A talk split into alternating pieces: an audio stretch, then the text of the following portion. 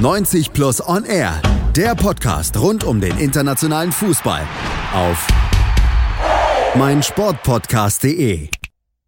La Liga-Analyse jetzt hier auf meinsportpodcast.de zusammen mit unserem 90 Plus Experten Christoph Albers. Hallo Christoph.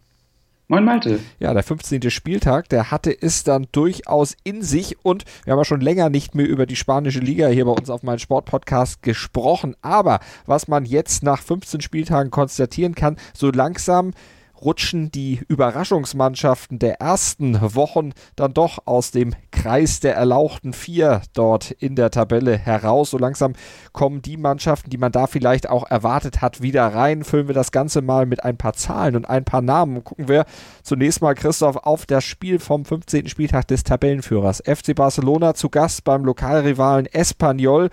Ja, und das war am Ende eine Gala von Barca. 4 zu 0 gewannen sie und vor allen Dingen war es auch eine Gala von Lionel Messi.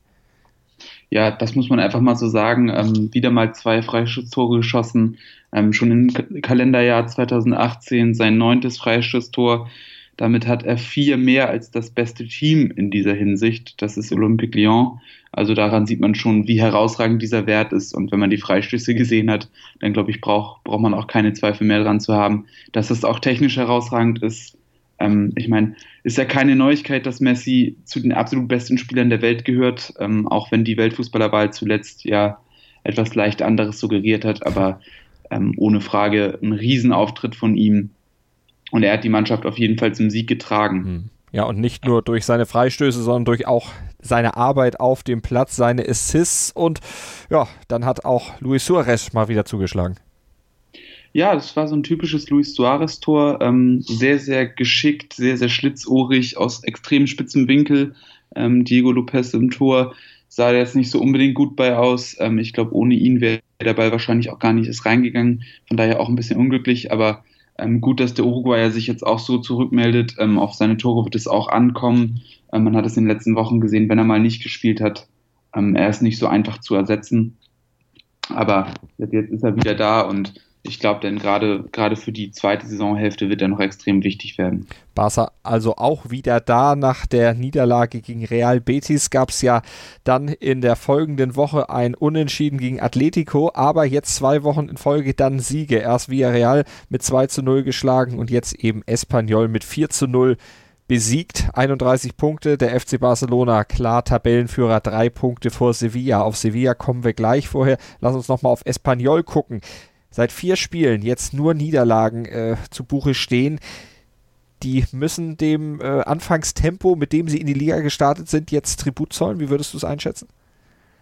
Ähm, ja, ich glaube, das ist, das kann man schon so sagen. Ähm, vor allem vor dem Hintergrund, dass es natürlich nicht nur auf Espanyol zutrifft. Ähm, das trifft ja auch genauso auf andere Überraschungsteams wie zum Beispiel Valladolid oder auch mit Abstrichen Deportivo Alaves zu, mhm. die jetzt allesamt so ein bisschen nachlassen. Ähm, bei Espanyol ist es natürlich auch so, dass, dass gerade einige junge Spieler da auch extrem gefordert sind. Also wenn man da gerade an den Marc Roca denkt, der da aus dem Mittelfeld einfach nicht mehr wegzudenken ist. Ähm, bei denen ist es natürlich dann auch irgendwo klar, ähm, dass sie dann gewisse Leistungsschwankungen einfach drin haben, dass sie nicht jedes Wochenende auf Top-Niveau performen können und dass dann auch mal schlechtere Spieler dabei sind. Das ist vor dem Hintergrund auch absolut nachvollziehbar. Ähm, und da fehlt es dann eben auch an der zweiten Reihe, die die Top-Teams dann eben haben und ähm, deshalb ordnet sich das Feld dann dementsprechend auch. Ähm, außerdem muss man sicherlich auch sagen, ähm, dass die Spielidee dann vielleicht von manchen Teams auch besser durchschaut wird jetzt. Ähm, und gerade in FC Barcelona ist dann natürlich in der Lage, das auch gnadenlos aufzudecken, wo denn die Schwächen sind. Ähm, und das wird sich sicherlich jetzt auch häufen. Dafür fehlt Espanyol einfach, einfach die individuelle Qualität, um das über einen längeren Zeitraum auch oben zu halten. und ich glaube, jetzt normalisiert sich das Tabellenbild einfach auch eben. Espanyol steht jetzt auf Platz 10, 21 Punkte, genauso wie die zwei Mannschaften davor, wie Girona und Getafe. Aber gucken wir auf den zweiten in der Tabelle, Sevilla. Die haben jetzt das zweite Remis in Folge gespielt. Erst hatten sie gegen Alaves 1 zu 1 gespielt und jetzt am Wochenende auch gegen Valencia das gleiche Ergebnis eingefahren in einem Spiel, wo Sevilla recht enttäuscht hat, wo aber beide Mannschaften keine wirklichen Bäume ausgerissen haben. Das Spiel war auf sehr, sehr niedrigem Niveau. Ja, also ich habe es versucht mir anzusehen. Ähm, so richtig Spaß hatte ich daran nicht. Ähm, war wirklich sehr, sehr schwach. Auch gerade von Sevilla war ich enorm enttäuscht. Ähm, von Valencia wurde man ja schon öfter mal in dieser Saison ein bisschen enttäuscht. Ähm, vor dem Hintergrund war, war Sevilla dann natürlich noch enttäuschender, aber insgesamt einfach beide Teams taten sich sehr, sehr schwer damit, ähm, zu Torchancen zu kommen. Ähm, Sevilla auch nicht so gewohnt kreativ, ähm, konnte die Stürmer nicht so gut einsetzen. Ähm, und da sieht man dann eben auch, äh, in gewissen Situationen fehlt es dann eben auch. Ähm, die größte Chance des Spiels hatte André Silva dann auch leichtfertig vergeben an den Pfosten. Also da wäre auch sogar noch mehr möglich gewesen. Ähm, aber passte dann eben zur Leistung. Es fehlte in den entscheidenden Momenten einfach an Kreativität, an Durchsetzungsstärke. Ja, und dann war das 1-1 letzten Endes auch ein verdientes Ergebnis, ähm, gerade weil der FC Valencia in der ersten Halbzeit auch ein bisschen mehr gemacht hat. Ähm, aber insgesamt muss man sagen, Spiel auf ziemlich schwachem Niveau. Und wenn man sich die Spieler anguckt, dann muss man da auf jeden Fall deutlich mehr erwarten. Allerdings weiß man bei Valencia auch, was man in dieser Saison kriegt. Eigentlich im Regelfall ein Remis. Das war das neunte Unentschieden von Valencia in dieser Saison. Mit 18 Punkten stehen sie auf Platz 15. Aber da bleibt alles noch sehr, sehr eng beieinander, zumindest im Mittelfeld der spanischen Liga. Und relativ eng ist es auch an der Spitze. Sevilla auf Platz 2 mit 28 Punkten, punktgleich mit Atletico. Und die hatten im Spitzenspiel des Wochenendes sich mit Alaves auseinanderzusetzen. 3 zu 0 gewann Atletico Atletico am Ende. Aber Alaves begann das Spiel ganz schön forsch. Da mussten schon Atletico-Tugenden wieder her, um dieses Spiel dann in ihre Richtung zu drehen. Ja, Atletico ähm, hat sich eigentlich nicht so wahnsinnig doll von ihrer Spieltaktik abbringen lassen. Ähm, auch wieder recht vorsichtig angefangen und versucht dann über schnelle Konter Nadelstiche zu setzen, unter dem zu Torfolgen zu kommen. Und das hat sogar funktioniert. Also ich habe auch die Vorschau geschrieben für 90 Plus für dieses Spiel ähm, und ich hatte eigentlich erwartet, ähm, dass Alaves sich nicht rauslocken lässt, dass Alaves tief steht und seinerseits auf Konter setzt und versucht, Atletico möglichst den Ballbesitz zu überlassen. Ähm, aber dem war nicht so. Alaves hat immer wieder versucht, auch, auch selbst mit dem Ballbesitz was offensiv anzufangen, versucht, das Spiel aufzuziehen. Und das hat nicht so gut funktioniert. Einige Abschlüsse waren da, aber nicht so, dass man so wahnsinnig gefährlich werden konnte. Ähm, und auf der anderen Seite hat man dann Atletico einfach Chancen geschenkt im Grunde. Ähm, wenn ich gerade zum Beispiel an das Tor von Antoine Griezmann denke, ähm, wo Vitolo nach einer Ecke von Alaves wohlgemerkt die Möglichkeit hatte, sich im Mittelfeld gegen, ich glaube, ungefähr drei Leute durchzusetzen, ohne dass dann auch ein Foul gezogen wird, dann ist das ein bisschen zu wenig. Vitolo spielt einen eben guten Steilpass, ähm, Griezmann am Ende mit ein bisschen Glück, ähm, aber so gewinnst du einfach nicht gegen Atletico. Ähm, und da war Alaves auf jeden Fall deutlich naiver, als ich es geglaubt hätte. Ich dachte, dass sie da deutlich reifer wären und, und sich nicht so leicht locken lassen von Atletico. Ähm, gerade wo man ja auch sagen kann, dass Atletico spielerisch fast schon ein kleines Vorbild von Alaves ist. Mhm. Ähm, Trainer Abelardo setzt ja auf ziemlich ähnliche Tugenden und auf eine ziemlich ähnliche Ausrichtung. Ähm, und da hätte ich geglaubt, dass man da auch ein bisschen mehr Disziplin walten lässt. So war es am Ende zu wenig und ähm, das 3 zu 0 ähm, ist dann gewissermaßen Zeugnis dessen, aber ähm, spiegelt letztendlich nicht ganz die Stärkeverhältnisse wider, wobei man den Atletico einfach auch lassen muss, dass sie enorm konsequent sind. Und dass sie ihren Stiefel dann eben auch durchziehen können und das dann auch über 90 Minuten einfach umsetzen, was Diego Simeone ihn da aufgetragen hat. So auch in diesem Spiel. Atletico also Dritter in der Tabelle mit 28 Punkten. Alaves jetzt Fünfter mit 24 Punkten. Und dazwischen, da hat sich jetzt Real Madrid auf den vierten Champions League Platz geschoben. Die haben auswärts bei Huesca spielen müssen und sich dieser Aufgabe entledigt, aber mit diversen blauen Augen und einem ganz frühen Tor in der achten Minute durch Gareth Bale, der dann mit diesem Treffer das Spiel auch entschied. 1 zu 0 für Real Madrid. Mit Ruhm bekleckert haben die sich nicht. Nein, das kann man, das kann man so festhalten. Ähm, es war insgesamt ein sehr schwacher Auftritt von Real Madrid. Abermals ein sehr schwacher Auftritt von Madrid, muss man sagen. Ähm, das Tor war wirklich sehenswert, ähm, ganz schön rausgespielt wie die rechte Flanke, Odriozola mit einer, mit einer sehr gefühlvollen Hereingabe, ähm, Bale mit einer klasse Direktabnahme, das war alles gut. Ähm, aber ansonsten war das sehr, sehr dünn von, von Real Madrid. Ähm, ja, über die weite Strecken des, des Spiels, gerade in der zweiten Halbzeit, hat Huesca das Spiel gemacht, ähm, hat Huesca sich Chancen rausgespielt und hätte eigentlich auch treffen müssen. Ähm, also gerade in der zweiten Hälfte enorm viele große Chancen. Ich denke dabei zum Beispiel an den Kopfball von Milero. Ähm, die hätten reingehen müssen. Ähm, am Ende war es dann Unvermögen auf Seite von Huesca, ein guter Thibaut Courtois und schieres Glück, dass es, dass es bei dem 1 zu 0 geblieben ist. Und auf der anderen Seite muss man wahrscheinlich auch festhalten, dass Huesca eben deshalb auch letzter ist. Ähm, hm.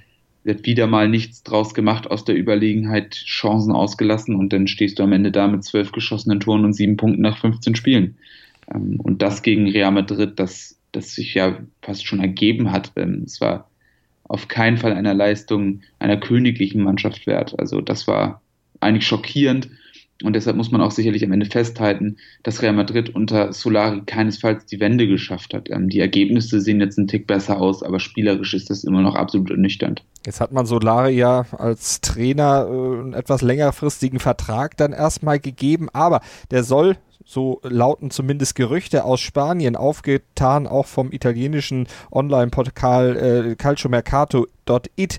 Äh, die haben gesagt, eigentlich möchte der Trainer, äh, der Manager und möchte auch der Präsident gerne einen anderen Mann auf der Bank haben. Da wird der Name Jogi Löw genannt. Äh, ist das realistisch oder ist das einfach nur eine Reaktion der italienischen K Klatschpresse sozusagen aus dem Sportstudio-Interview von Jogi Löw, wo er nach Real Madrid gefragt wurde und sagte, ja, eigentlich kann sich jeder Trainer das gut vorstellen?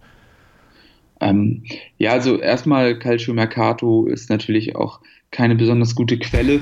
ähm, zusätzlich werde ich immer ein bisschen, ja, äh, muss ich die Stirn runzeln, wenn ein, ein italienisches Medium über einen deutschen Trainer oder einen spanischen Verein spricht.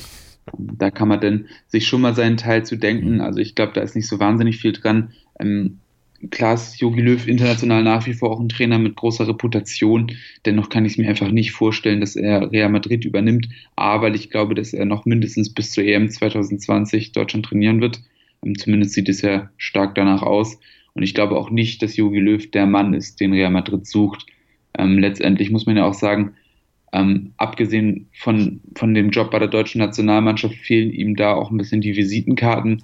Ähm, ich glaube auch, dass sein Spielprinzip nicht unbedingt für Real Madrid das ist, was man, was man sich vorstellt. Und ich glaube nicht, dass, dass er auch das Standing noch hat. Ähm, Real Madrid wird sich da nach einem anderen Trainer umsehen. Ähm, ich gehe davon aus, dass das entweder ein Spanier ist ähm, oder einer, ein Trainer von, von Weltformat, ähm, wie ich mir zum Beispiel dann Antonio Conte eigentlich durchaus vorstellen könnte, mhm. wobei wir dazu ja auch schon, schon einiges gesagt haben. Aber ich gehe davon aus, dass im Sommer wohl ein neuer Trainer kommen wird. Ich kann mir nicht vorstellen, dass man mit Solari über den Sommer hinaus weitergeht. Dann lass uns noch über ein weiteres Thema sprechen, Isco. Äh, da wird zum einen berichtet, dass Bayern München möglicherweise dran sein könnte, sich den sichern könnte, würde zumindest dazu passen, dass er bei Real aufs Abgestellgleis geriet. Unter Solari spielt er nicht die große Rolle. Ja, also es gab ja auch immer wieder Gerüchte, dass er äh, mit Solari aneinander geraten ist. Da war auch ähm, das Wort Respekt ein, ein dickes Thema.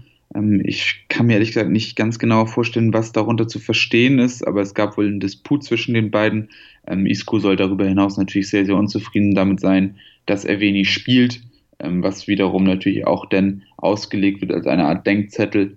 Ich persönlich finde es sehr, sehr schade. Ich glaube nach wie vor, dass Isco einer der begabtesten Spieler in der Mannschaft ist und dass er der Mannschaft auch gerade in der jetzigen Phase sehr, sehr viel geben könnte.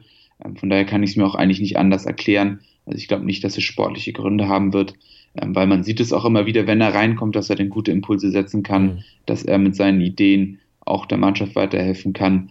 Ähm, und ich glaube, dass er gerade auch in der jetzigen Phase eigentlich sonst gebraucht werden würde. Ähm, er wird ja immer mal wieder mit einem Wechsel in Verbindung gebracht, hat dann im letzten Jahr den Vertrag verlängert, medienwirksam, aber das Thema scheint noch nicht ganz vom Tisch zu sein. Der FC Bayern München wäre natürlich irgendwo ein sinnvolles Thema, ähm, gerade so in Verbindung mit Spielern wie Thiago könnte ich mir das schon vorstellen. Ähm, aber ich fürchte, dass es den Bayern da dann an finanzieller Kraft fehlen wird, um sich gegen ja, zum Beispiel Manchester City oder ähnliche Teams durchzusetzen. Ähm, deshalb glaube ich nicht unbedingt, dass es ihn am Ende nach München ziehen wird.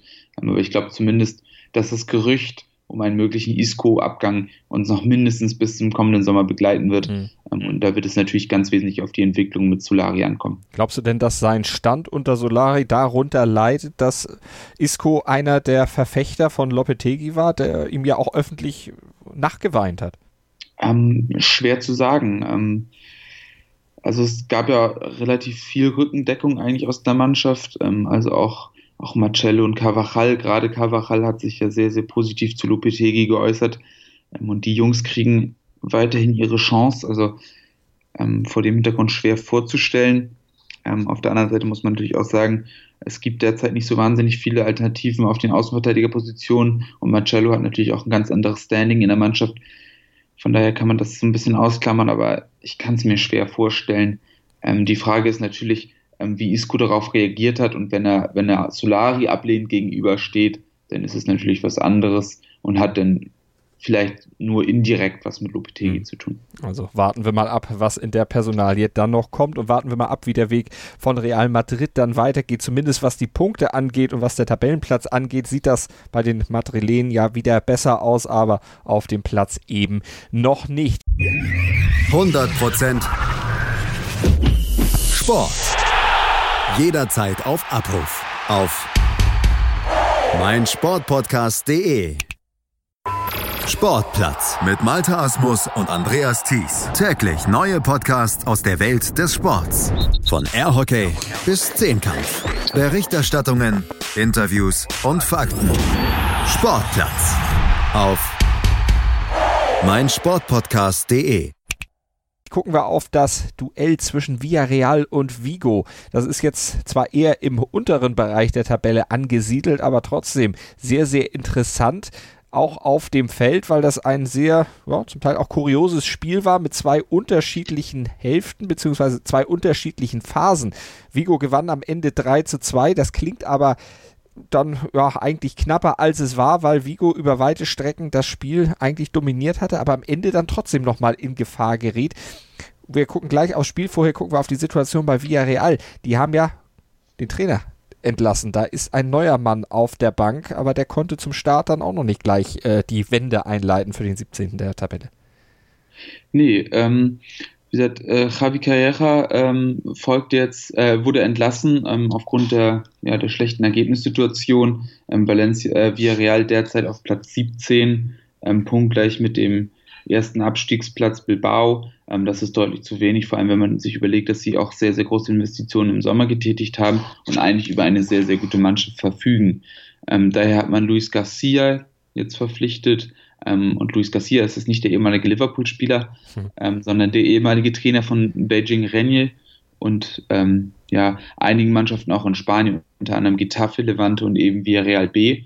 Und da wird es dann eben interessant, dass er ein Mann mit Stallgeruch ist, wie es ja immer so schön heißt. Also er kennt, er kennt den Verein und ähm, kennt sicherlich auch die Mannschaft. Ähm, ja, bleibt abzuwarten, wie es sich unter ihm entwickelt. Ähm, viel schlechter als zuletzt unter Carriera wird es sicherlich nicht sein. Ähm, und eigentlich muss man von ihm erwarten können, dass er deutlich mehr aus dieser Mannschaft rausholt. Ähm, vielleicht gibt es unter ihm eine kleine Veränderung, was das System angeht. Das kann ich mir vorstellen. Ähm, zuletzt unter Carriera oft ja, ist so, ein, so eine Mischung aus 4-4-2, 4-2-3-1 gespielt. Ähm, jetzt könnten sich die Strukturen ja klarer ergeben. Mhm. So eine Mischung aus 4-3-3 und 4-2-3-1. Aber das wird noch abzuwarten sein.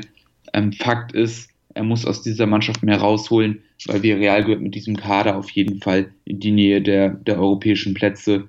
Ähm, und angesichts der engen Tabellensituation ist das auch noch möglich, aber die Wende muss jetzt augenblicklich erfolgen. Im Spiel gab es na zumindest fast eine Wende. Also zunächst, wie schon von mir angesprochen, von Vigo dominiert das Spiel. 3 zu 0 gegen Vigo in Führung, aber in der Schlussphase, da kam Villarreal dann doch nochmal rein. Äh, Carlos Bacca mit zwei Toren konnte da den Anschluss herstellen. Lag es daran, dass Vigo äh, gedanklich abgeschaltet hatte oder klickte da auch irgendwie, also ich meine, die Einwechslung von Bakker äh, in der 60. Minute oder kurz vor der 60. Minute, die wird schon was gebracht haben, aber was würdest du da als, als Schlüssel zu diesem nochmal Aufbegehren von Villarreal äh, anführen? Ja, das war sicherlich ähm, das 3 zu 1. Ähm, wer es gesehen hat, es war ein indirekter Freistoß ähm, innerhalb des Strafraums. Bakker hat den aus, müsste ungefähr 10 Meter gewesen sein, knallhart über die Mauer ins Tor genagelt. Also auch ein wahnsinnig schönes Tor und da kehrte dann auch der Glauben in die Mannschaft zurück. Es war deutlich zu spüren. Ähm, sie wollten dann den Bock umstoßen. Ähm, letztendlich noch drei Minuten vor Schluss auch, auch den Anschlusstreffer erzielt. Also es geht offenbar, ähm, aber das ist sicherlich auch eine Schwäche von, von Celta Vigo, die ihrerseits nicht so wahnsinnig sicher sind in der Defensive und da auch, auch Probleme haben. Ähm, ja, ob es jetzt, ob Vigo jetzt abgeschaltet hat, ähm, ist schwer zu sagen, aber ich glaube, dass Vigo da derzeit als Mannschaft einfach nicht gefestigt genug ist, ähm, solche Rückschläge dann auch wegzustecken und zu sagen, wir spielen das 3 zu 1 jetzt locker runter. Ähm, da hat man dann gesehen, dass ihnen auch, auch dann, ja, der Arsch auf Grundeis ging, wenn man das so mal sagen darf. Ähm, haben, haben sie ganz schön geschwommen, haben keine Struktur mehr reinbekommen und alles im Prinzip hergeschenkt, was man davor gut gemacht hat. Und davor, das muss man so sagen, haben sie ein sehr, sehr gutes Spiel gemacht. Mhm. Ähm, insbesondere Bryce Mendes, der absolut rausgestochen ist. Und Vigo steht auf Platz 11 in der Tabelle mit 20 Punkten. Also da hat man tatsächlich auch Tuchfühlung zu den europäischen Plätzen, weil, wie du vorhin gesagt hast, ja alles sehr, sehr eng ist in der Tabelle. Eng war es auch im Duell zwischen Bilbao und Girona. Am Ende ein 1 zu 0 Sieg für Bilbao. Ja, die stehen aber trotzdem immer noch unterm Strich in der Tabelle, aber mit 14 Punkten sind sie eben auch noch nicht abgeschlagen. Was sagst du zum Spiel? Ja, das Spiel selbst ähm, war eigentlich eine ziemlich eindeutige Nummer und das ist kurios eigentlich bei einem 1 zu 0. Ähm, aber im Grunde muss man sagen, Bilbao hat fast das ganze Spiel lang gedrückt, hat sich unglaublich viele Torchancen rausgespielt, hat mit einer unfassbaren Leidenschaft gespielt und das war wirklich toll mit anzusehen. Ähm, da ist mir echt das Herz aufgegangen und das ist das Bilbao, was man auch kennt. Also die Löwen, die mit, ja, mit allem, was sie haben, ins Spiel gehen, kämpfen bis zum Schluss ähm, und auch spielerische Glanzpunkte setzen. Und im Grunde fehlt es eigentlich nur, dass man sich belohnt hat.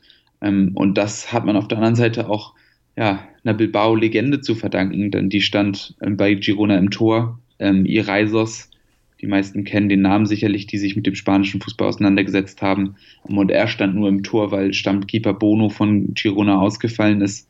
Ähm, aber das war das war wirklich Weltklasse. Er hat, er hat Bilbao an den Rande der Verzweiflung gebracht, hat mehrfach großartig pariert ähm, und musste letztendlich nur einen Elfmeter passieren lassen, der zugegebenermaßen auch sehr, sehr frech geschossen war. Ähm, aber insgesamt ganz, ganz eindeutig Bilbao mit einem großen Spiel. Ähm, ja, das, das war ein richtiger Schritt zur richtigen Zeit ähm, und ich bin mir sicher, dass es mit Bilbao jetzt bergauf geht. Ähm, sie haben ja auch den Trainer gewechselt. Genau, Berizzo, der war ja beim FC Sevilla schon sehr erfolglos, der musste gehen. 15 Spiele lang äh, auf der Bank gesessen bei Atletico, das war wahrscheinlich ein Fehler, den überhaupt zu holen. Ja, also ich habe mir schon im Sommer gedacht, oh Gott, die holen jetzt wirklich Berizzo. Ähm, aus meiner Sicht, ja, ganz klare Fehl, Fehlbesetzung. Ähm, wirkte bei Sevilla schon mitunter etwas dünnhäutig ähm, hat es selten geschafft, Lösungen zu finden für die Probleme, die in der Mannschaft herrschen. Und ähm, ja, ihm fehlt dann auch, glaube ich, die Bindung zu dem Verein. Und das ist, glaube ich, das, was jetzt ähm, Garitano ihm, ihm klar voraus hat. Ähm, Garitano ist selbst in Bilbao geboren worden, ähm, kommt auch aus der Fußballschule von Bilbao, hat da den, den Schritt in den Profifußball geschafft, hat sein ganzes Profileben im Baskenland verbracht, ähm, war dann anschließend auch Trainer im Baskenland, unter anderem eben bei Eibar und ähm, ja, ist dann zurückgegangen in seine Heimat, ähm, war bei Bilbao B Trainer, also in der zweiten Mannschaft Trainer ähm, und hat sich jetzt den Schritt in die erste Mannschaft verdient. Mhm. Und ich glaube, so ein Mann, der einfach auch diesen Verein derart verkörpert und, und der diese Gefühle lebt, die dem Verein entgegengebracht wird, ähm, dann ist das, glaube ich, glaube ich, eine gute Geschichte und ich glaube, das braucht Bilbao eben auch, weil es eben so ein besonderer Verein ist. Und da passt einfach auch die Lebensgeschichte des neuen Trainers wunderbar rein. Apropos Elba, die waren auch im Einsatz an diesem Wochenende in einem völlig bekloppten Spiel gegen Levante. 4 zu 4 ging es am Ende aus, da war eigentlich alles drin, was man so am, an schönem Fußball sehen möchte ja, vogelwilde Partie, ähm, beide mit offenem Visier. Ähm, Gerade Eibar ähm, spielt er extrem mutig, presst extrem hoch. Darunter hat ja auch Real Madrid zuletzt sehr, sehr stark gelitten beim 0 zu 3.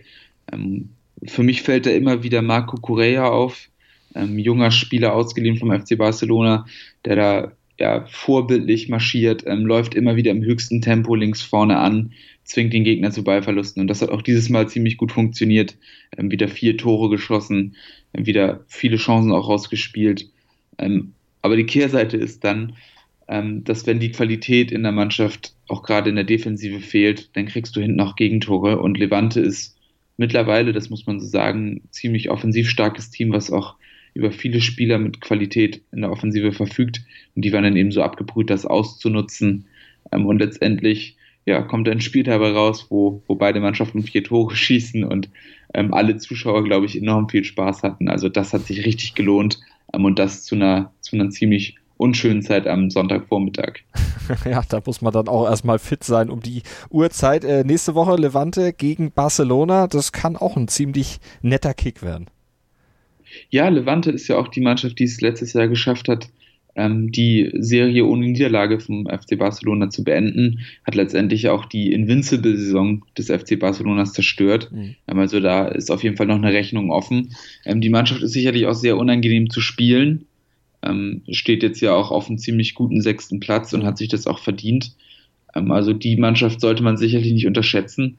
Ähm, und der FC Barcelona, der ja auch defensiv durchaus mal mit Problemen zu kämpfen hat, sollte sich da, da nicht zu entspannt geben ähm, hatte aber ja unter der Mannschaft immer äh, unter der Woche immer die Möglichkeit, einige wichtige Spieler zu schonen gegen die Spurs ähm, und dementsprechend sollte man sich gut vorbereitet haben auf dieses Spiel.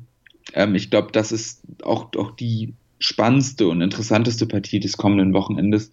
Also jeder, der ein bisschen Zeit mitgebracht hat und Bock auf Spanisch Liga hat, sollte da auf jeden Fall einschalten auf jeden Fall angucken und dann vielleicht auch bei uns wieder reinhören, wenn wir über dieses Spiel im Nachhinein sprechen. Wir können noch sagen, am letzten Spieltag gab es außerdem noch einen 2 zu 0 Sieg von Betis gegen Rayo Vallecano. Ein wirklich tolles Solo von Innenverteidiger Sydney trug zu diesem Sieg dann von Betis bei San Sebastian unterliegt mit 1 zu 2 gegen Valladolid und Leganes und Getafe, die trennen sich 1 zu 1. Äh, wir können noch kurz auf die Torjägerliste gucken. Messi und Stuani, das sind die beiden, die sich momentan mit elf Treffern Platz 1 dort teilen. Auf Platz 3, da liegen Suarez und Aspas mit jeweils zehn Treffern. Und wir können noch ganz kurz auf den FC Barcelona blicken. Der hat in der letzten Woche nämlich entschieden, wir spielen nicht in den USA, wir spielen kein Ligaspiel gegen Girona auf einem anderen Kontinent. Ja, ähm, die Entscheidung ist ganz einfach auch vor dem Hintergrund getroffen, ähm, dass der FC Barcelona nicht äh, in den Konflikt ähm, zwischen Liga und Verband geraten will. Ähm, aus meiner Sicht auch ein nachvollziehbarer Schritt. Ähm, da gibt es ja immer mal wieder Reibereien zwischen Javier Tebas und ähm, den spanischen Fußballverband. klar, die Interessensunterschieden sind da, äh, sind da groß. Tebas versucht natürlich möglichst viel für die Liga dabei rauszuholen. andersrum versucht der spanische Verband natürlich irgendwo auch seine ja, seine Interessen zu wahren und ähm, den Fußball da zu behalten, wo er hingehört, nämlich in Spanien. Ähm, ich bin auch immer dafür, dass man, dass man dann den Fans ermöglicht, ihren Verein zu sehen und das am besten vor Ort. Mhm. Ähm, ich glaube, das ist eine sehr, sehr gute Nachricht für den Fußball, dass kein spanisches Ligaspiel in den USA stattfindet. Ähm, in der Liga ist nicht die NFL. So sieht's aus und deshalb werden wir auch in der nächsten Woche dann mal wieder auf den spanischen Fußball gucken, hier auf meinsportpodcast.de bei 90 Plus und R. Das war Christoph Albers, unser Spanien-Experte. Christoph, dank dir. Ja, ich danke. 90 Plus on Air, der Podcast rund um den internationalen Fußball auf meinsportpodcast.de. Sport für die Ohren. In deinem Podcatcher und auf meinsportpodcast.de.